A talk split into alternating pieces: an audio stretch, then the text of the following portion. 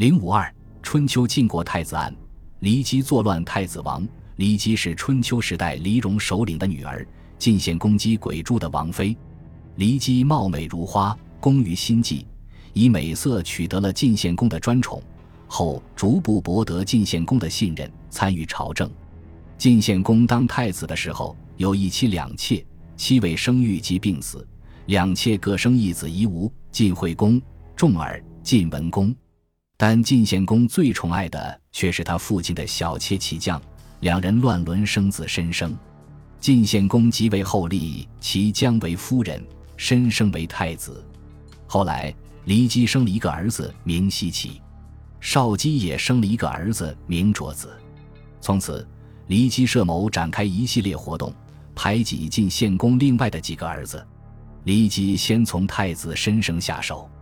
他买通晋大夫梁武和关东武，让他们对晋献公说：“曲沃今山西省闻喜县东北，是晋国祖庙所在，最好派太子申生去镇守。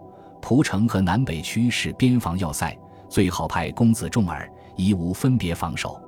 献公中计，只留下西岐与卓子二人在身边，以伺机费力，史称二五害晋。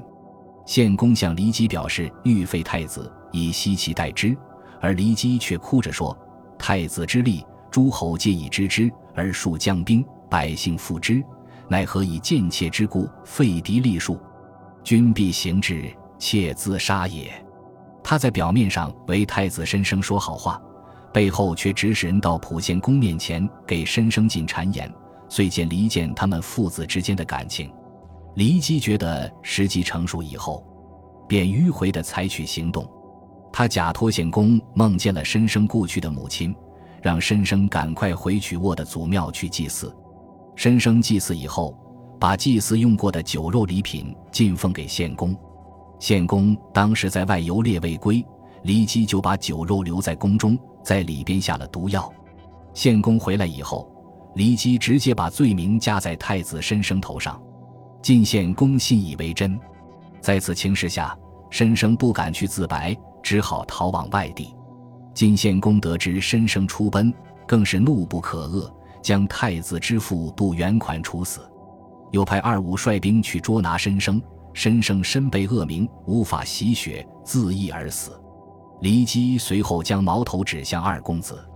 此时，公子重耳、公子夷吾正在绛都。